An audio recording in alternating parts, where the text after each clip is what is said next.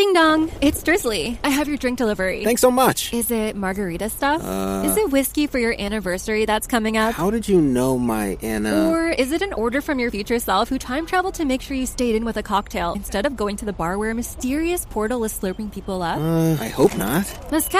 Oh, I was close. So close. High five. Get the right libation for whatever situation with alcohol delivery from Drizzly. Download the Drizzly app or order online at drizly.com. Ding dong, it's Drizzly.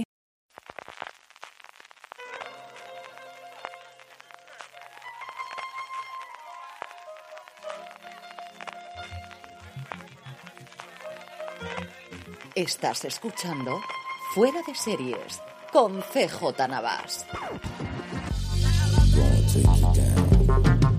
Bienvenidos a Streaming, el programa diario de Fuera de Series, en el que un servidor, CJ Navas, os trae las principales noticias, trailers, estrenos y muchas cosas más del mundo de las series de televisión.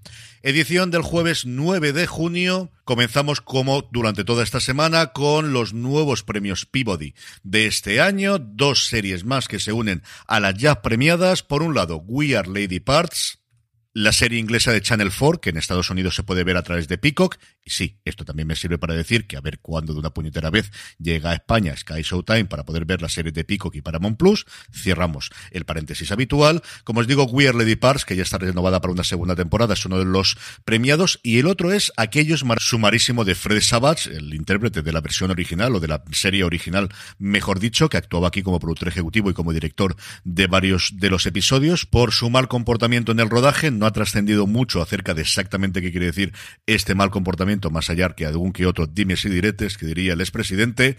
Y como os digo, pues mira, les sirve un poquito para lavar esa imagen de cara a la segunda temporada, porque como sabéis también está renovadísima.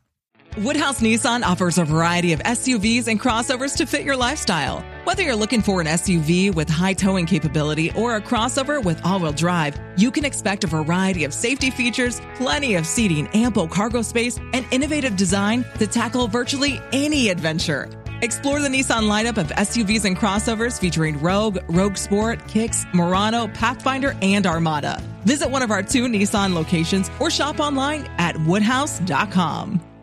Entrando ya en el apartado de noticias, quizás la más importante a nivel de industria es la cancelación preventiva de Demimond, la nueva serie de JJ Abrams para HBO barra HBO Max, la primera serie en muchísimos años que iba a escribir y dirigir su primer episodio, que formaba parte del quizá el último gran acuerdo, el último gran contrato que se ha hecho para creadores y para equipos creativos en los últimos tiempos. La razón parece ser 200 millones de dólares, que es lo que quería la productora Bad Robot de JJ Abrams gastarse en la primera temporada, más de lo que al parecer va a costar la precuela de Juego de Tronos. Y es otro toque de la atención de David Zaslav, del nuevo CEO de Warner Bros. Discovery, el que hasta ahora era de Discovery, que ahora se va a hacer cargo de toda la empresa fusionada, que ya había hecho recortes ha hecho muchísimos movimientos a nivel directivo, había cancelado alguna serie menor, pero este desde luego es una gran cancelación, cambia muchísimo el rumbo. Zaslav ya ha dicho por activo o por pasiva que igual no hay que gastarse tanto en contenido y hay que hacerlo mucho mejor y que hacerlo con mucho más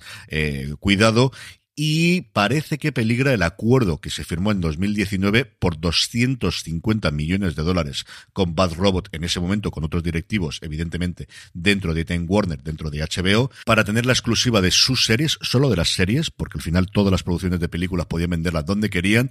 Y como os digo, quizá puede ser el principio del fin de estos acuerdos inmensos que abrió la veda evidentemente Netflix con su fichaje de Ryan Murphy y que en la gran mayoría de las ocasiones no han dado los frutos que las plataformas esperaban. Veremos si consiguen a alguien que la compre. Yo creo que mirarán a Apple, donde Abrams ya colocó una serie de las iniciales del lanzamiento y de hecho estuvo en aquel evento en el que estaba la por Greenfield, en el que estaba Steven Spielberg, también él fue uno de los eh, presentes, una serie que luego ha pasado sin pena ni gloria y siendo totalmente sincero, es que ni me acuerdo de cómo se llamaba. Entiendo que mirarán a Amazon, a ver si les puede funcionar dentro de Prime Video.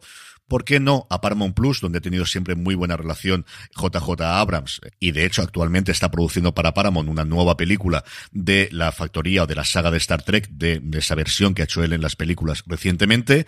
Y por qué no a Disney Plus, donde al final pues ha tenido bastantes proyectos en los tiempos desde ABC originalmente con Perdidos, con Alias y más recientemente con las películas que dirigió la primera y la tercera de la última trilogía de la Guerra de las Galaxias de Star Wars. Más noticias. Os comenté la semana pasada cómo hoy estaba convocada la prensa en Madrid eh, por Prime Video para presentar quiénes iban a ser los intérpretes de Reina Roja, de la adaptación de las novelas de Juan Gómez Jurado, y ya lo sabemos. En la piel de Antonia Scott se meterá Vicky Luengo, recién salida de su papel de antidisturbios, donde coincidió con el que va a interpretar a John Gutiérrez, que sabía muchas quinielas en Twitter que apuntaban este nombre, a Jovic Keukcherian, convencido evidentemente por la Casa de Papel, pero como os digo, también desde luego en antidisturbios. En cuanto a rodaje, fecha de estreno y demás, no sabemos absolutamente nada, pero teniendo ya el casting encauzado, yo entiendo que rodarán o bien este verano si está la cosa muy avanzada, o bien este otoño, y con estreno para el 2023. Junto con esto, Prime Video también presentó a los intérpretes de Culpa Mía, de la película basada en el primer libro de la trilogía Culpables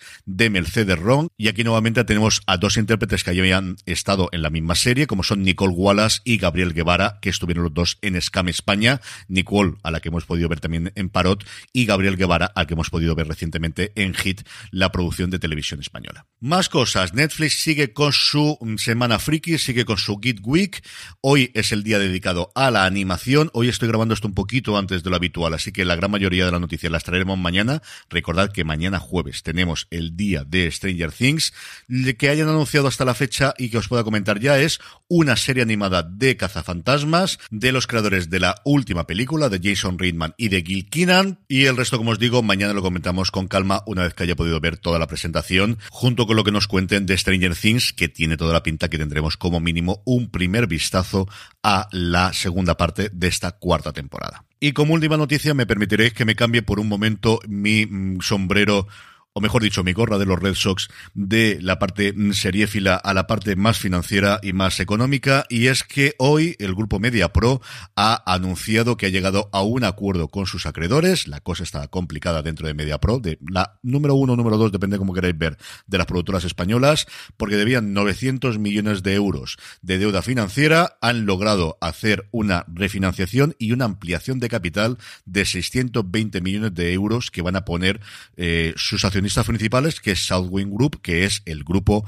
de origen chino que compró la participación de sus fundadores originalmente. Así que parece que tenemos media pro para rato y a partir de aquí el análisis pues ya escapa un poquito a lo que puede ser streaming, que no quiere decir que no me apetezca darlo. A ver si de una puñetera vez me pongo a escribir los domingos y el saco algo en fuera de series sobre este tipo de cosas tan entretenidas, al menos para mí, y espero que a dos o tres de los que me estéis escuchando. Trailers, dos de series bastante importantes. Por un lado, The Terminal List, la gran superproducción de Prime Video con Chris Pratt, que se estrena dentro de nada. El próximo 1 de julio lo tendremos en la plataforma de Amazon. Yo pensaba que ya teníamos el último tráiler, pero no. Tenemos 2 minutos 40 de Chris Pratt pegando tiros, y por otro lado, Apple TV Plus ha presentado el primer tráiler de su nueva producción Encerrado con el Diablo, que así es como se ha traducido Blackbird, la serie creada por Dennis Lehane, uno de los mayores escritores de novela negra de los últimos años americanos, responsable entre otros de Mystic River, de Shutter Island o de Gone Baby Gone, todas llevadas con grandísimo éxito a la gran pantalla. La serie tendrá seis episodios, se estrenan los dos primeros el viernes 8 de julio, a partir de ahí un episodio